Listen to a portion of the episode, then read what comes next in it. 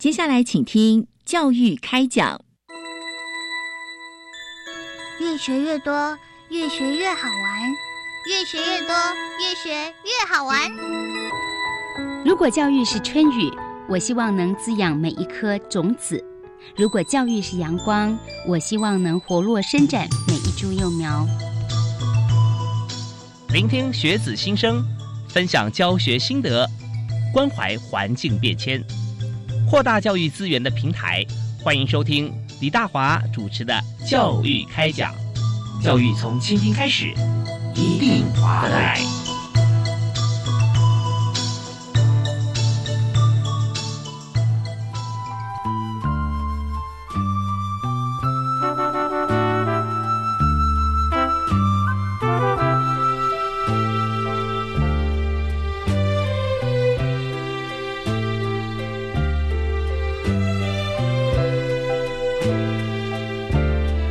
亲爱的听众朋友，大家好！非常欢迎您锁定国立教育广播电台，收听《教育开讲》，我是李大华。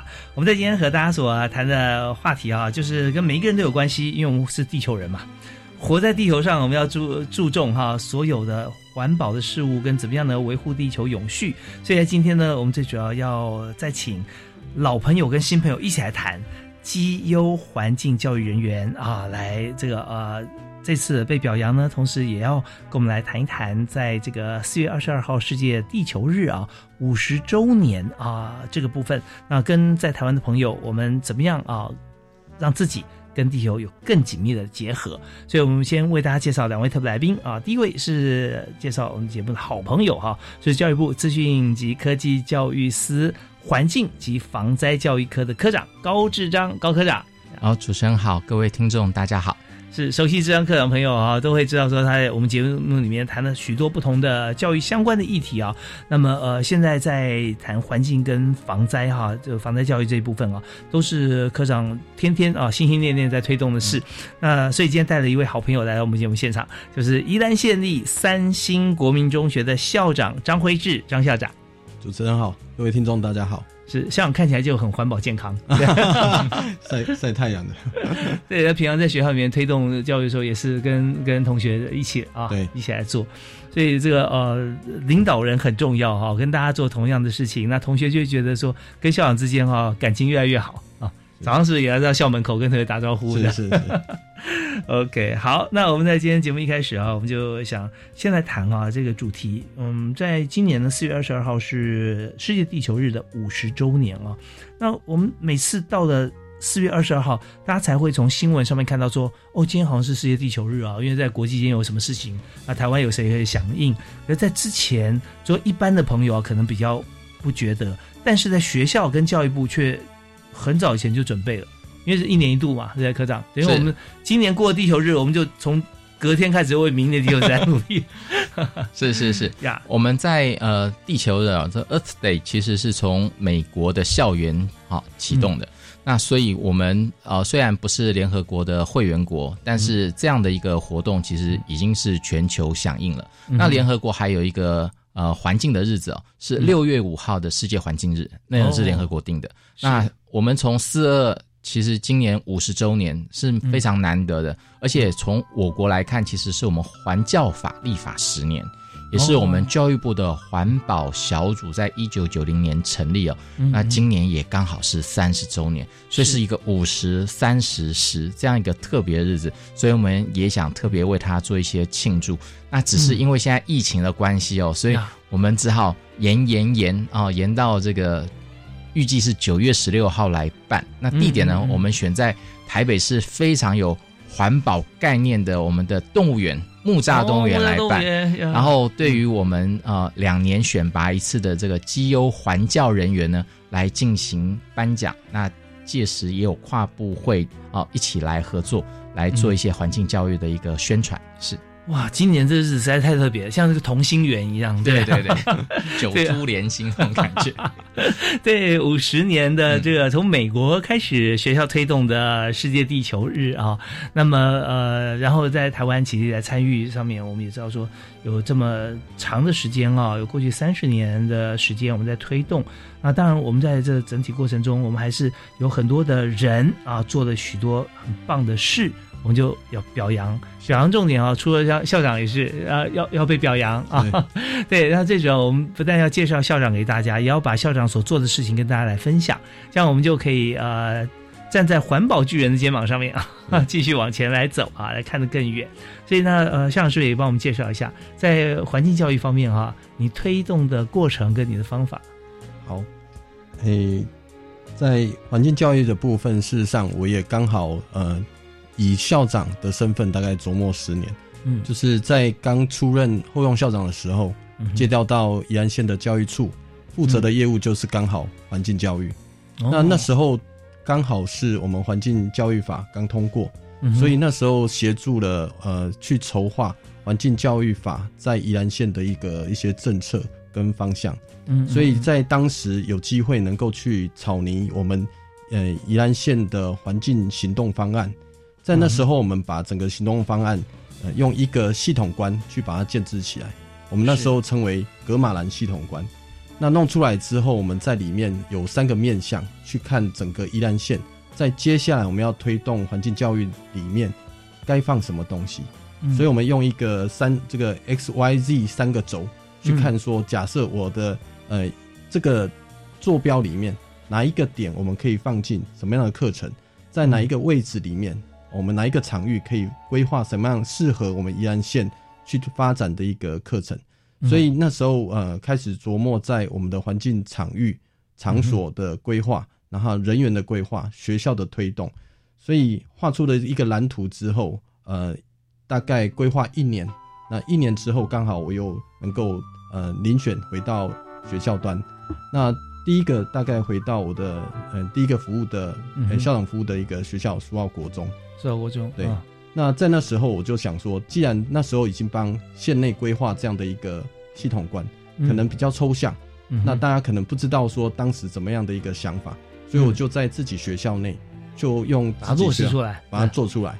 对，所以呃，在学校我们那时候呃也各个面向，只要教育部环保局相关环境教育的一个推动，我们那个学校都做。嗯，各项。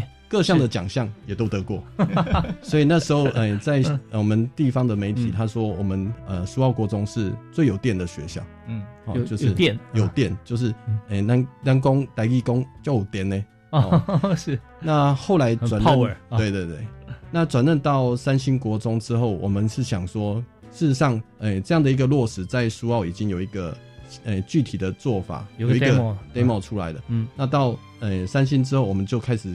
能够跟慢慢跟国际接轨，嗯，所以我们从最有电的学校就开始转换成说，我们要发温暖的电送到全世界去，嗯，那 OK，我们有一些呃比较具体的做做法，嗯，好，那呃刚才我们所听到谈话这么有电的声音哈，就是目前在宜兰县立三星国中担任校长的张辉志张校长，因为刚刚提到哈，就 X Y Z 三个轴啊。那听起来就觉得哦，要画一个蓝图，这应该是立体的，对对不对哦，它是轴心 X Y Z 嘛，电流的理论啊。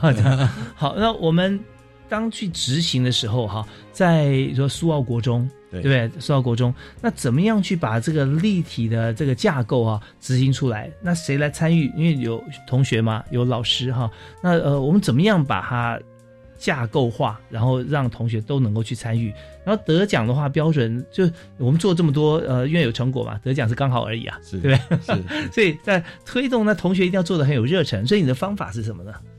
呃，我我们这样的架构大概是先从场域，然后人员，然后课程这三个面向去看，所以我们呃我们的做法是说，在学校内当然要先有一群人，包括就是学生跟老师，所以呃。我我举在人的部分，我们是先去筹划，由苏澳国中去筹组一个全宜兰县的青少年环境教育职工。那每年不管，因为在宜兰有一个比较大的呃盛事是绿博，是绿色博览会。那我们的这些青少年志工就会到绿博去，把我们一年累积的这个环境教育以及他们学到的志工的一个培训，就在绿博里面去做展现。哦，这是在人的部分。那再来是在学校内，我们这些孩子也会有很直接，他们要去做一些专题，例如说，当时在苏澳的时候，我们呃有做的专题包括农舍议题，包括苏哈改议题。但是农舍议题，我们学校在做的时候，事实上宜兰的农舍跟土地的问题都还没有呃呃爆发出来，没有爆发出来。对，那那时候怎么会想要做农舍议题呢？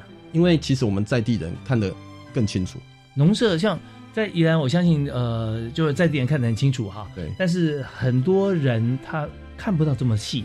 对啊，或者没有办法感受到，比方说很多宜兰的朋友哈，比方说，呃，你明明请台北的朋友不要再来了，我们每天去吃的东西还要排队，一直有这种感觉啦哈。所以他就就自己很有感受，因为对比嘛，对比前后。所以现在谈到一些像农舍像这样议题，那对于没有住在宜兰的朋友，他可能呃是不同角度，或者说根本没有发现，他会是一个要讨论的议题。对，所以在宜兰在地怎么样来看农舍，就那个时候。第一次觉得说，哎，这样子可能是要研究一下的问题，是是哪几个点？嗯，事实上，孩子他们的观察比较单纯，他会发现说，为什么在我们宜兰的这个农田会有一个小小的房子出现？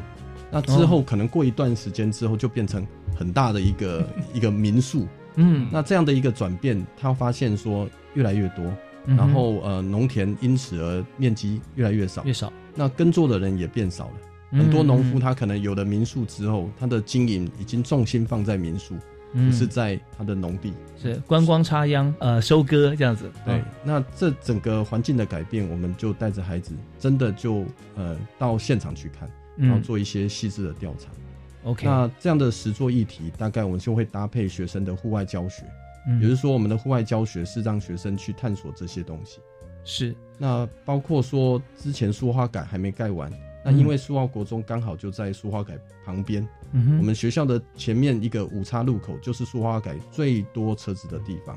哦，就上下交流到地方。那那时候我们就带着孩子到直接到工地去，那让孩子说：“我假设从苏澳到东澳，它有两条路，一个是坐坐火车，是一个是搭公车。那分成两个班级，这样过去。那回来之后再交换角度，他就可以去感受说。”我到底是搭火车或搭公车？诶，搭公车选择对便利性，便利性跟他之后觉得我有没有需要这条公路？嗯，那每个孩子事实上，诶，刚开始在宜兰的孩子是不太支持的。哦，对，但是经过搭公车跟火车这样一个过程，然后直接跟现场的工地的一些人员跟一些环保人员去谈，他们发现说，事实上。只要适度的开发，好好的去做规划，事实上他们是是会赞成的。他们当初反对的理由是什么呢？呃，反对的理由当然是有很多是直接从课本里面说我们一定要有环保意识啦。哦，那呃一定不能做任何开发啦。嗯，那事实上在学生的观念里面，可能已经就是根深蒂固。对对对。啊，那后来他们直接去探究之后，就会发现，哎，好像我们一定要有很多的方法。去让我们这样的一个诶生活做适度的调整。嗯嗯嗯，对。OK，所以呃，张辉志校长呢，他所采取的方式啊，在学校里面推动呃环境教育啊，就是让同学多去启发同学啊，多去思考，多去直接去感受啊，去面对。那这样的话，他才会有呃自己亲身经历过的 data，他去判断。对。如果只是说从一些资料上面，别人认为这个观点，呃，甲方说什么，乙方说什么，丙方又说什么啊？那呃，到底自己要要怎么看？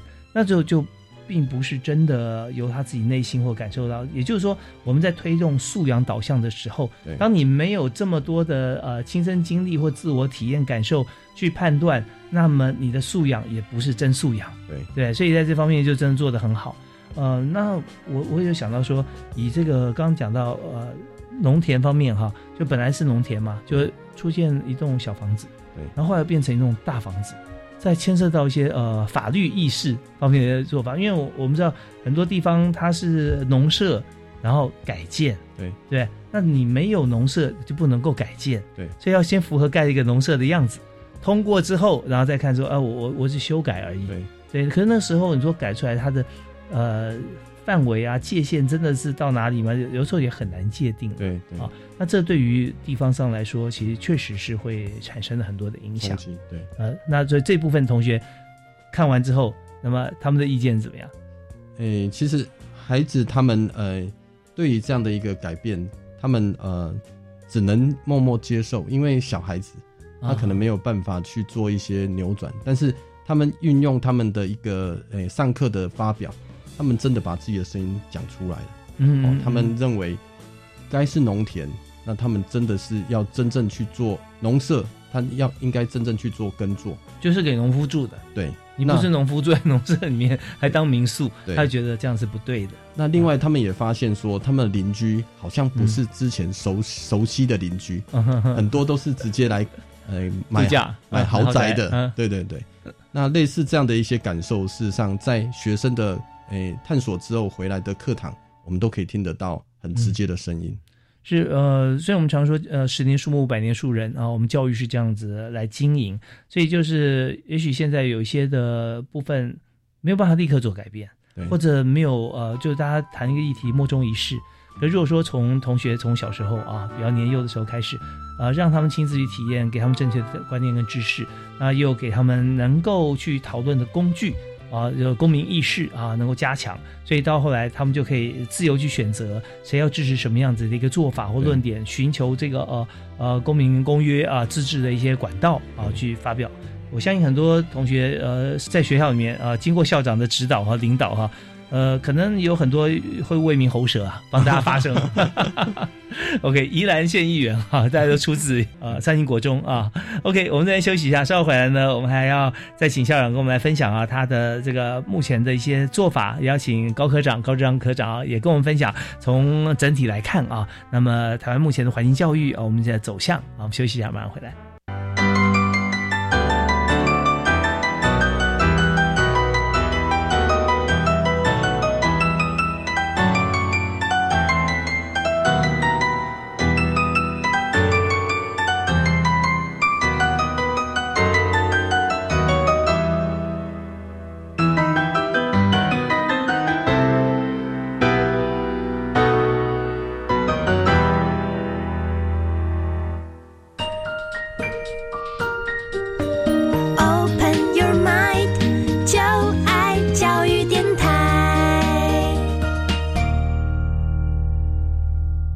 您现在所收听的节目是每个星期一跟星期二晚上七点零五到八点为您播出的教育开讲，我是主持人李大华。我们今天邀请到两位朋友在我们节目现场啊，一位是在我们节目常常啊跟大家来探讨在呃学生事务方面以及现在资讯科技方面是高志章高科长啊，科长你好，主持人好，还有张辉志校长好。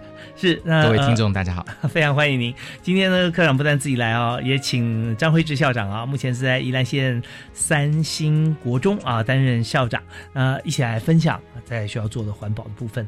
所以刚才呢，呃，在张校长跟我们提到说，宜兰县的这个同学，好国中同学，有开始慢慢针对这个自自己身边的一些事物哈，公共事务啊，环境教育啊，提出看法。那提出看法之前，是因为校长先啊行诉了一些。呃，场景让学生同学去体验，然后或者说同学所见所闻来提出啊。那在这里我们就呃可以看到有许多是环境教育或环保议题跟这个呃社区发展哈所共同在被讨论的一些观点。那这方面就请高科长也帮我们来提示一下。是，像特别提到在宜兰县它有这样的一个农舍问题，其实大家都会感觉到这个经济跟环保冲突的时候哦。其实常常都会希望说，那是不是就不要发展了？嗯嗯。哦，这些议题呢，在联合国其实一九八七年的时候就已经有意识到这样的一个问题。那当时有一个很重要的报告叫《我们共同的未来》，那提出来一个永续发展的概念，就是人类世代到底要怎么样发展下去？嗯难道经济发展跟环境保护它不能够相容吗？那后来讨论出来，不但哦，要能够和谐，而且还要有另外一个因素，就是除了经济跟环境的冲突，还要顾虑到社会正义，所以是三个环，一个是经济环，一个是环境环，一个是社会环。那所以后来呢，这样的一个发展，让我们顾虑到每一件事情，尤其是环境的一个冲突，其实不能单就环境面向去考量。我们以呃近期国外的一个例子来好嗯参考，就是韩国他很想要推这样的一个绿能的运具，所以它就推动了这个电动车。嗯，那我们都觉得，哎，电动车其实它不会排二氧化碳，那 PM 二点五相对也比较少哦。这个是一个不错的一个生活方式啊。我想大家可能哦一开始都蛮支持的，但是因为首尔市它推的比较快，嗯，所以它导致了过去一些修车的这个工人技工，他就没有车可以修了。嗯，因为电动车它是它换的时候就整组换掉。它不需要 这个维修，这个维修。然后呢，这个加油站呢，加油的变少了，结果加油站它破产了。它破产了，它就不会再去把加油站拆除复原，因为倒就倒了。所以他都是用围篱就围起来，所以导致这个市容、市容还有公共安全的问题，还有失业的问题。是。所以当我们在考虑这个环境保护的时候，现未来。这个议题，它可能就还要连带去思考，那在经济发展跟社会议题上，会不会有连带的冲击？所以，像书花改也是一个，嗯它到底是要求一个环境保护优先，还是人为的便利，还是当地的经济的发展？那上一代他希望说，呃，我我想维持这样的生活，那对于下一代，他面临他人生的发展。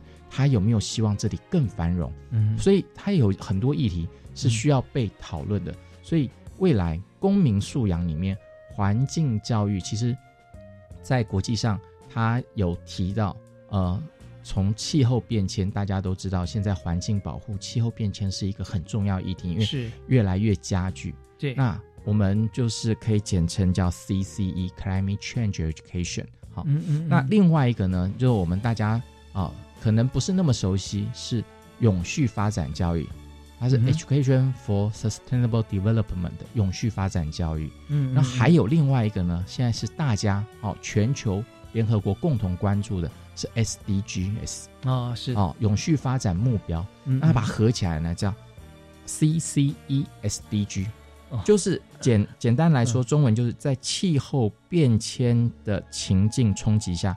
我们人类时代要如何永续发展的一个教育？那我们现在把过去环境教育，它可能比较重视的是环境保护、环境的议题。那现在我们就要呃把它扩充到一些经济的议题、社会问题。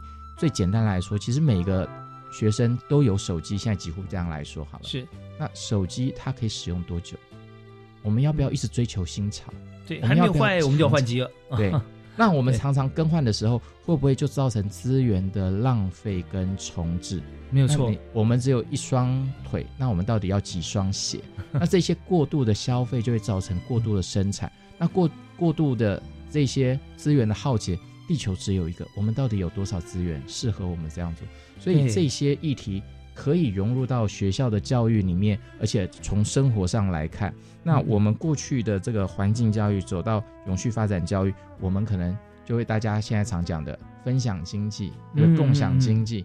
可是，呃，我们共享经济的过程当中，可能也会产生。过度的包装、多余的垃圾等等这些问题。对，所以这部分啊，就是如果我们会做好这个 CCESDG 啊这个部分，那整体全面来思考，而且从学校啊教育里面开始开展的话，那我相信啊将会有很大的改变跟不一样。那台湾现在在这边哈，其实教育部在这个司也推的。不遗余力啊！那校长今天也在场做一些，呃，他过去所做的，不然现在跟未来要做的一些呃报告说明跟见证。我们休息一下，我们继续回来谈。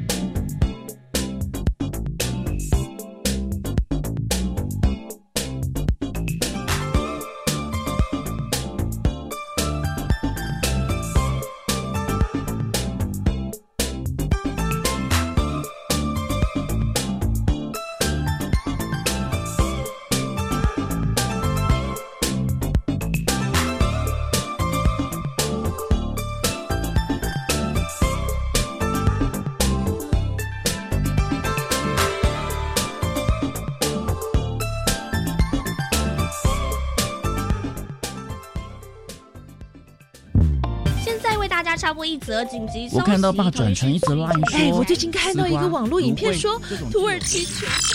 随着科技与媒体发展，资讯爆炸的时代，老师们要如何引领孩子具备媒体素养的能力呢？教育电台举办媒体素养数位教学种子师资工作坊，限定国高中职教师报名参加。台北、高雄两场次，各就限量四十名额。想了解更多资讯，请至教育电台活动报名网查询。教育部推动学校环境教育满三十岁喽。有什么庆祝活动吗？九月十六号，在台北市立动物园有丰富又有趣的活动即将盛大登场。当天在活动现场有许下一个永续的世界宣誓活动，外加环境行动剧以及互动游戏等研习课程，欢迎共襄盛举，请上教育部绿色学校伙伴网络平台查询。以上广告，教育部提供。大家好，我是吴若全。人生是一趟惊涛骇浪、暗潮汹涌的旅程。当逆境来临，始终默默为我们掌舵的是爸爸。创世却有一群植物人爸爸在航程遭遇了意外而倒下。若泉邀请您成为植物人家庭的郴州勇士。一六五零一路有您，创世专线零二二三九七零一零一。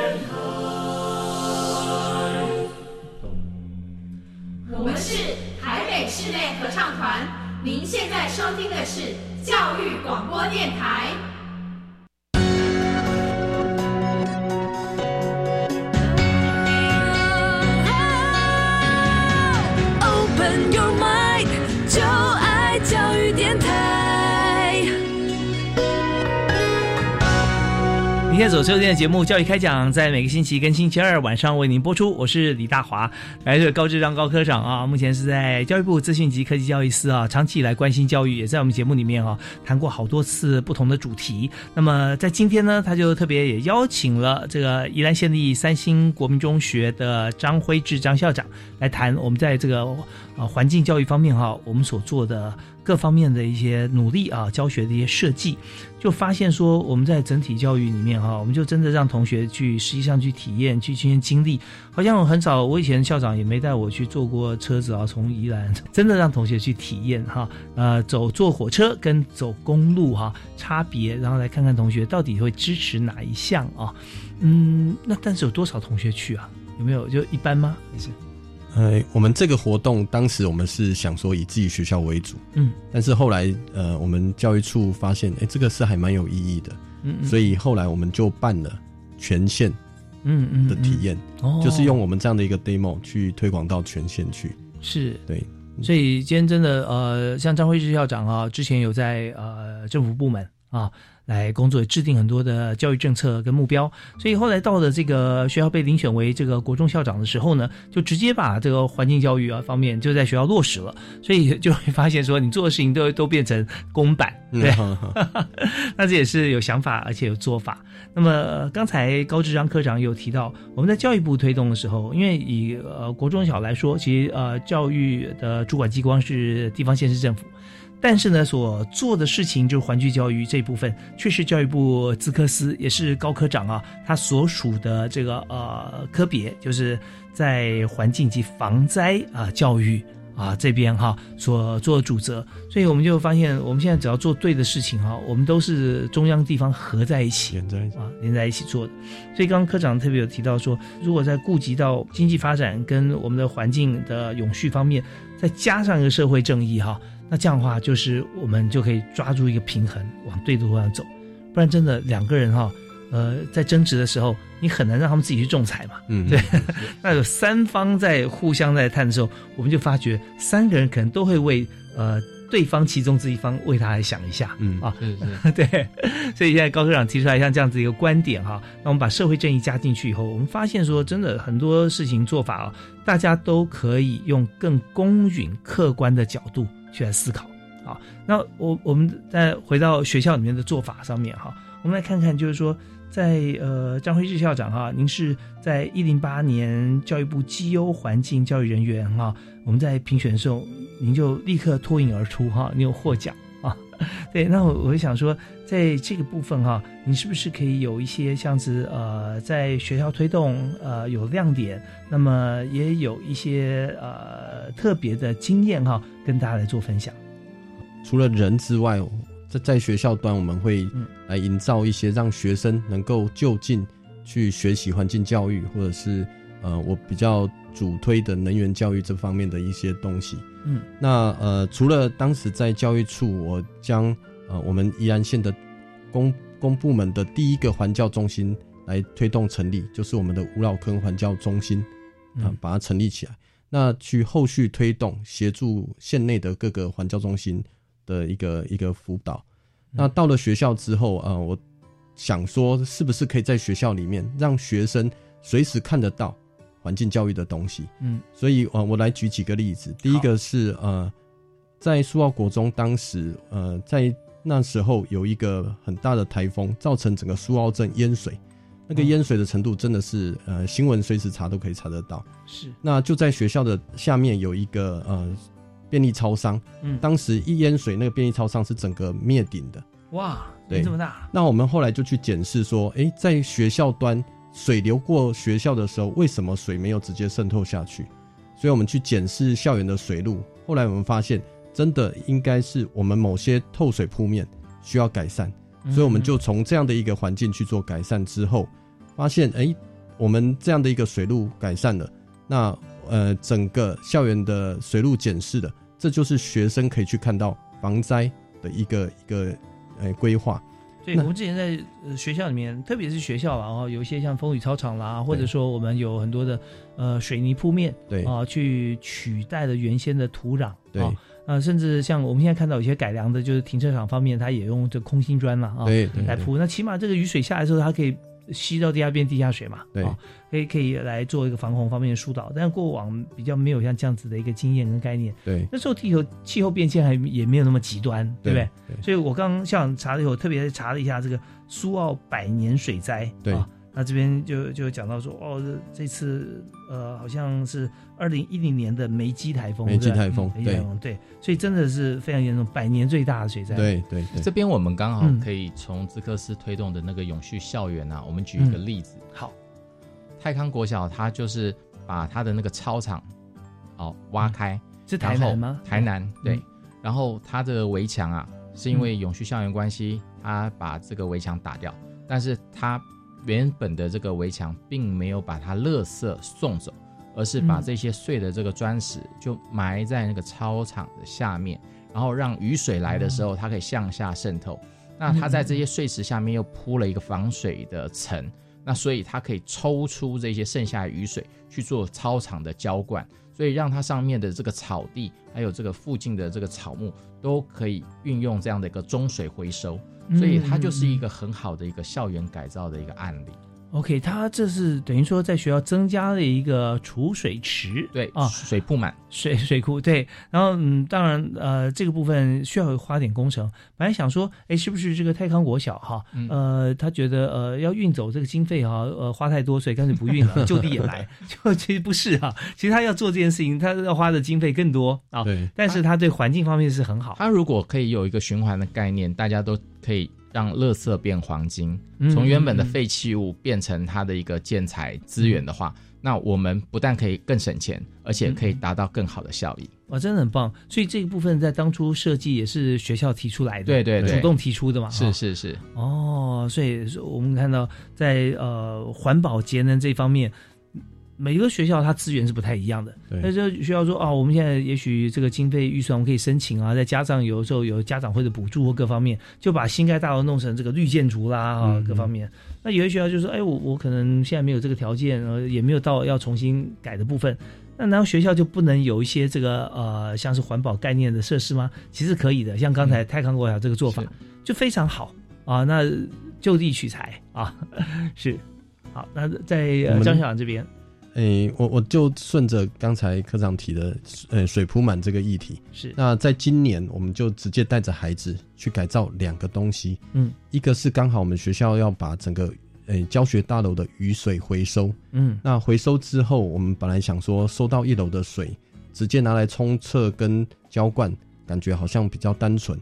后来我们就用一个抽水马达，把它再抽到三楼去。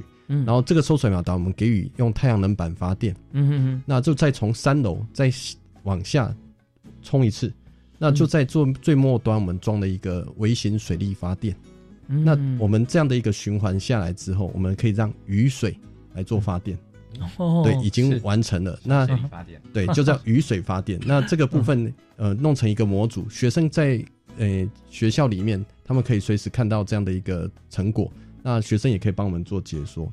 那第二个是呃，这个太阳跟水的关系啊，对，太阳能去驱动马达，然后把水冲下去，然后再做发电，对，所以这也是一种永续的概念对对对。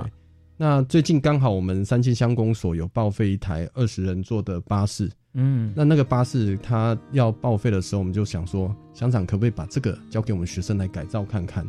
嗯，那刚好我们呃学校呃在谈学生在谈一个合作社议题。所以，我们合作社因为要搬迁，没有地方，所以我们就把那二十人坐的公车改成学校的合作社。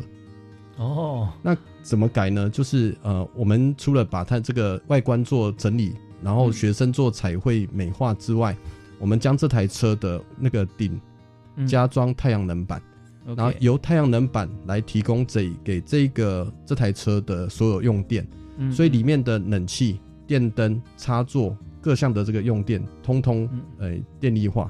那电力化之后，学生就可以把他们自己要卖的东西放上这台车，就成为我们这一台呃行动的这个合作社。那这台合作社不是只单卖面包啦、作业本，他们是卖着学生的文创商品。对啊，你刚刚提到说合作社，我想说学生是是买方才对，怎么又变卖方了？所以学生自己也做一些商品上去卖。对，嗯，那我们也教孩子自己成为合作社的经纪公司，嗯，他们自己去谈论说他们要卖什么东西。对，包括说他可以帮家长卖三星葱啦，嗯，卖西瓜啦。那这台车我们不是只有在学校内，我们让他去宜兰的十二个乡镇做巡回，那还是可以开。哎，我们。虽然是报废，那是可以动，但是我们就是要移动的时候，还是要拖吊车哦，因为它不能上路的。对对对对对，嗯。那到各个乡镇的时候，事实上，他诶不但是卖学生的梦想跟文创，那他们可以推能源教育，推学校的这个永续校园的一些建制的东西。嗯。所以这台车它，诶从报废的公车，它已经晋升到现在我们诶自己学校一个网红的一个合作社商品。对，现在很多学校最近一直在跟我们预约，说可不可以这台车到他们学校去推广能源教育这件事情。哦，真的很棒啊！我发现说，呃，校长他呃之前有想法，然后在学校落实，那现在到学校又有创意啊。那第三个就是人缘哈特别好。连乡公所车子报报废他都知道啊！你这资讯要要要很灵通才行啊！是是，消息灵通人士。对这些资源啊、资讯啊，像有没有透过哪些机制可以也分享给大家？就是为什么这么多消息，或者说我们的联想力，或者说当我们想做一件事情的时候，比方说呃改装一辆车。让呃，好像太阳能节能板来供电，那这些厂商的资料啊，各方面，那最这么多讯息是怎么样来交错完成的呢？嗯，其实，在累积环境教育的这这些想法跟资源，呃，在我身上大概刚刚好就是环境教育法通过这十年，嗯，所以大概县内呃，不管是在课程，或者是场域建制，或者是人员的培训上面。事实上，我一直在做这方面的关注。那从一直在里面从来没离开过。对，所以呃，只要有人有一些比较有创意的想法，也透露一些讯息给我。那当然，乡公所这个部分，其实我们平常就有有联系。所以乡长他知道说，诶，三星国中有这样的一个校长，所以他第一个他不会想说把它报废、把它拆掉了，他就想说，乡那个校长，我们是不是合作看看，让这台公车有不一样的做法出来？嗯，对，嗯。呃，包括像之前在苏澳国中，我们也跟社区的达人去改造太阳能板，将太阳能板呃活化，所以在苏澳国中，我们建置了太阳能板的诶家长接送区。嗯，就是那个地方，它可能可以适用可以遮风，可以可以避雨。对，那晚上可以发电，可以让这个苏澳国中的整个操场是亮的，对，而且不需要用到台电的电。嗯，OK，所以是非常好。那当然了，我们知道说现在在学校推动这个呃跟太阳能节能板合作，和公司合作，这样也是呃推的非常好了啊。不过在之前的话，我们因为只供应我们自己用嘛，所以那时候呃是由厂商来协助吗？还是我们必须要自己要编列经费？呃，学校大概两个部分，一个是跟厂商合作，就是由县市政府来煤合在屋顶上面做做建设的方式，对，租用屋顶闲置哦，租用屋顶，对，然后收回馈金。那那个电都会只送回台电，台电。那我们在学校自己做的专题或者是这些研发，都是用独立系统，就是我们呃有有这样的一个技术的社区的达人来协助我们做一些技术跟建制，所以我们呃在运用这些部分。做了很多的一些创新的做法，除了刚才提的，呃，我们的接送区，那我们也改造了追日系统。不好意思，重新打个岔，那也跟所有听众朋友跟我们来说明一下，追日系统是什么？是是它会转向吗？还是追日系统有很多种？那我们做的这一种，它是三轴式的，也就是说，它可以呃跟着太阳用那个三轴，只要太阳到哪边，它就可以追到哪边。哦，那我们学校建制的这一组，它是可以总共有八片。嗯，那每一片都是独立追日，哦，在一个呃，它那看起来蛮整齐的哈，对，连在一起就好像好像呃，就是同同时往东，同时往西，往北这样子。对，那呃，因为我们引进社区的一个这样的一个专业人士进来，那学生在做专题或者在做实做的一个方案，或者是做发明展，这样的一个东西就可以在学校一直发挥出去。哦，OK。所以在这边，我们知道说要有各种不同的资源呃共享，然后平常也是同相同议题有各个不同的团体哈，我们也会有会议的这个联系跟讨论。那当我们一旦任何一方有一些好像不管是车子啦或者其他的器具或需要什么样的人才，我们都会互相交流，对啊，就是平常就已经准备好了。OK，那我们在这边呢，我们要先听一段音乐休息一下。那稍后回来呢，还要访问张校长啊，还有高科长。来谈有关于我们在地球日五十周年啊，呃，教育部啊原本规划了这个四月二十二号办理的这个教育主题啊，要倡议活动哈，因为疫情的影响，那么我们未来的规划会怎么做？好，我们休息一下，马上回来。Open your mind, your mind.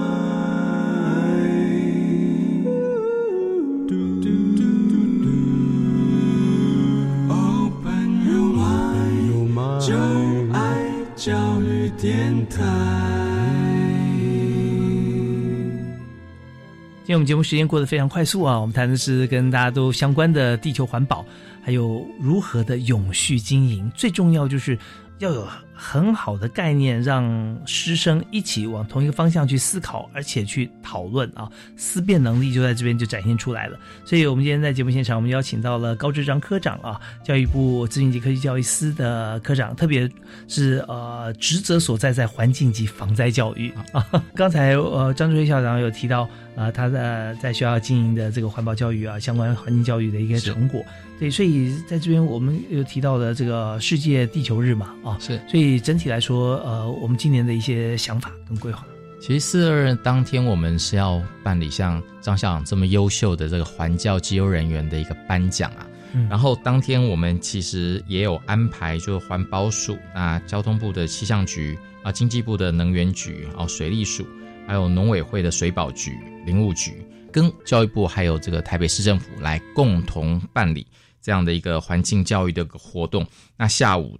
哦，除了早上的这个接优人员表扬，那下午也是希望说安排一些特别的一个教室，然后还有这个社摊，然后为我们的各县市的环教辅导团，还有这县市以外啊，呃，台北市的市民，还有带着小朋友啊，一起来参加这样的一个环境教育的一个，哎，算是一个嘉年华。的感觉，对 对对，欢乐气氛，很欢乐的气氛，然后在乐中学习那。我们也跟能源局谈论过，他们会准备非常多的这个桌游啊，啊，来跟民众来分享，了解我国目前能源的一个配比，还有我们如何重视这个呃再生能源的一个发展等等这些议题以上。OK，好，所以这就是我们就期待哈，我们在那个呃，这次因为疫情关系，我们就往后延期哈。好，那我们继续，我们要回到张校长啊，三星国中这边，我们知道说您现在任职在三星国中啊，担任校长也发挥很多的创意跟这个环境教育做结合，所以这边有几个亮点哈，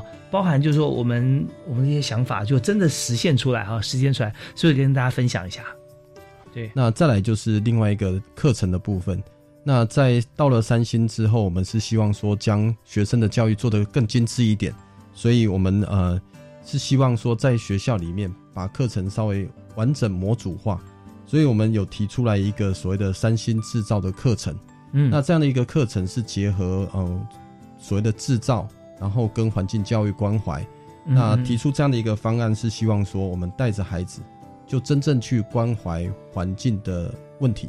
对，因为这个三星制造是在台湾，在宜兰哦，不是在韩国。对对对对，哎，我们三星乡的三星已经一百年。当然，我们用这样的一个方式，是希望说我们做出来的课程，还有环境，还有孩子，都是三星制造出来的。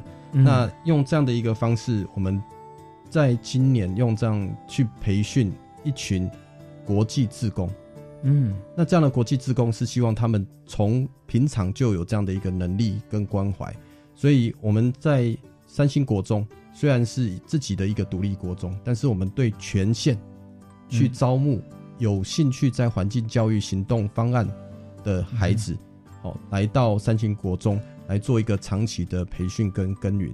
嗯，这样的一个部分是我们平常就教他们，例如说他可以学会怎么发电，那怎么去用他的一个模组来做一个实作。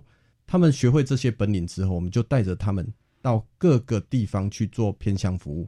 事实上，呃，我们不认为自己三星国中是偏乡，因为我们的老师还有主任，那包括校长，也自己觉得，我们只要一努力，事实上我们的偏乡这两个字不需要冠在我们身上，反而是我们希望带着孩子去偏乡，把我们学生自己学到的东西去教其他人。是，其实在这方面，我们看到很多在都会区的。学校哈，它里面的一些教学资源的运用哈，跟三星国中比起来哈，搞不好城市里面才会变成偏向。对，像自然天然资源啊，哦，各方面都不会比像是呃张校长所在的三星国中啊，哦，或者说之前的这个苏澳国中要来的丰富啊。那特别是我们现在发挥自己的强项，然后就还可以推己及人。对，是好。那呃，当然在这里哈，这是我们的亮点。那么呃，还有就是，我们今天在呃探讨这个议题的时候啊，我们就希望说，我们有这么丰富的成果啊，那这个环境教育它是没有一天是可以停止的，因为瞬息万变嘛，对不对？我们要怎么样来把我们环境做的最适合现在的一个最好？所以未来在执行方面啊，校长是不是也可以跟我们说明一下你的计划？好，那呃，我们现在就是呃，依照之前的一个县市规划。逐步的把每一个学校做到让人家知道说当时的想法。那现在是希望说我们把我们自己要做的东西传承到下一代去，嗯，就是让孩子变成下一个呃张辉志或者是推动的人，嗯，那我们之后就不会只有一个人在做。所以我们现在用这个国际自工的一个方式，他不断呃去做一个呃自我实践跟服务的动作。我们运用每个假日。让孩子自己组成一个社团，嗯，哦，来自宜兰县的这个各个乡镇的孩子，就在三星国中这边开开始讨论，呃，宜兰县的环境议题，我们要帮宜兰县做哪些事情？嗯，所以包括刚才提的呃合作社的这个公车，包括我们的雨水发电，其实都是孩子他们自己讨论出来的一个一个方向。好强啊！对，我就觉得哎，还蛮蛮好玩的，所以会让我们呃愿意继续下去，所以。呃，在我们这样的一个基地里面，事实上，呃，我们也希望在三星国中这边有一个类似假日的学校。嗯嗯嗯。那的假日定义是，呃，只要孩子他有他有空，他自己想要请假，就到我们这边来，慢慢的去累积，以这样的一个部分去整合社区的这个专家，或者是我们公部门的一些关关注或者是计划，将它整合之后，可以带着孩子。真正由下一代来实践我们本来要做的事情，这个是我们目前觉得，诶，以之前规划的整个行动方案，到现在我们看到人的实践，哎，好像是可以做一个完整的报告这样。是，我觉得张辉志校长呃谈的这真是高招哈。我们常会觉得呃在传承方面，不管是经验呢啊，还是技能，会出现断层，因为未来的环境是现在的同学，对对？对，他们是主体。那那从他们身上哈，呃，有对于他们自己自身成长过程里面和跟环境转变过程里面，他们互动的一些关系跟概念，那所做出来才是最符合未来趋势的。所以这边大家也不用呃。太担心环境的传承是要由自己和家长开始做，其实学校是扮演非常重要的角色。如果在教育方面，像张辉志校长这样从从同学开始传承，然后这个关键资讯除了呃家庭来自家庭以外，来自像教育部啊、学校啊、先进科技啊，跟地方在地的做法，再加上人文的思维在里头，那这样的话，我们就觉得说真的做的很就可以做的很棒。我举个例子啊，比方说在南投我们天空的院子。啊，呃，何培军啊，他他这也是蛮有名的地方创生的一个起点。那现在在三星国中这边，呃，更前进啊，就不只是呃局限在未来社区的发展，而现在谈的是未来环境的永续啊，所以真的是很棒。怪不得你获奖，没 有没有，非常评审是公平的 这样。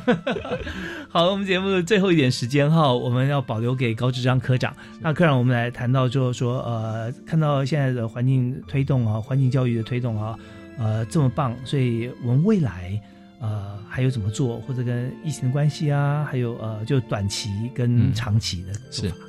其实我们从庆祝地球日五十周年。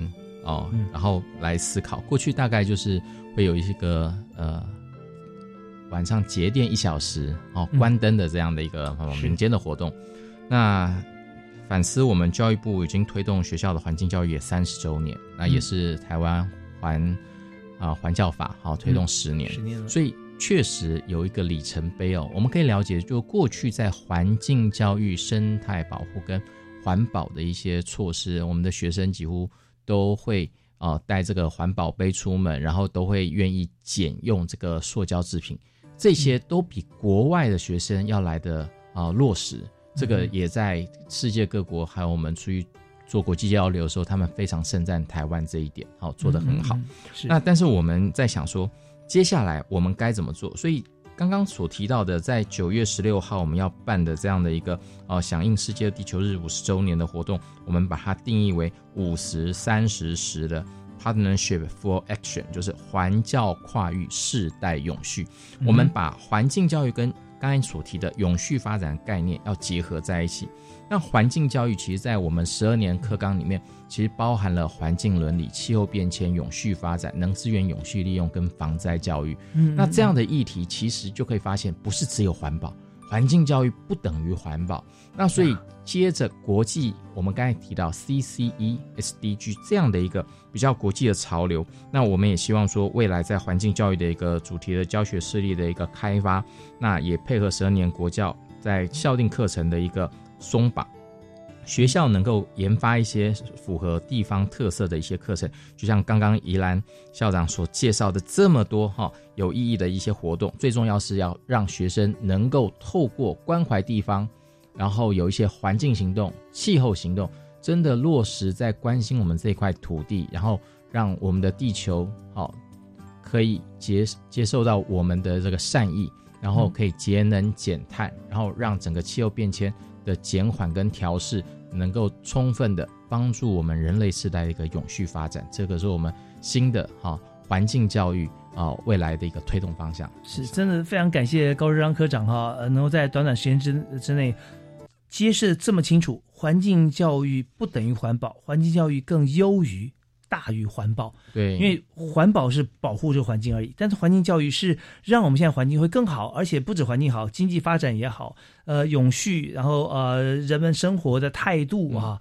质感都提升，所以这真是呃教育部推动呃环境教育，我们国家整体推动啊，呃三十年有成。国外的学者说，所有的教育其实也都可以说是环境教育。对，OK，太好了，我们今天大家上了一课环境教育啊，也希望呃听到的朋友都能够亲身来执行啊，推动出来。好，我们再次感谢高志章科长，谢谢你，谢谢主持人，谢谢谢谢张辉志校长，谢谢教育开讲，下次再会，啊，拜拜。